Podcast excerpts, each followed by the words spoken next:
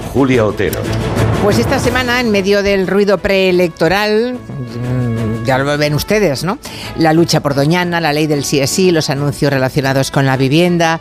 El gobierno ha tomado una decisión que ha pasado mucho más de puntillas en el debate público, que es lo de extender los privilegios fiscales de la Iglesia Católica por ejemplo, la exención del pago del IBI al resto de los cultos religiosos.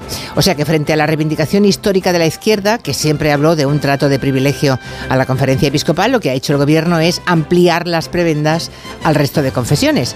Según Pachi López, esta medida es un avance en la neutralidad del Estado a confesional. Bueno, podemos aceptar pulpo como respuesta versátil, pero para aquellos que defienden el modelo de Estado laico, claramente esto es un retroceso. Así que vamos a reflexionar sobre la condición de trato VIP fiscal a los cultos religiosos y cómo encaja eso en la supuesta aconfesionalidad del Estado. Lo haremos en el tiempo de gabinete.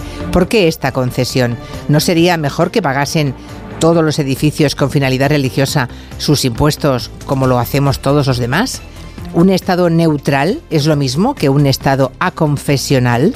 Nos lo preguntaremos en tiempo de gabinete con Carolina Vescanza, Ignasi Guardans y Elisa Beni.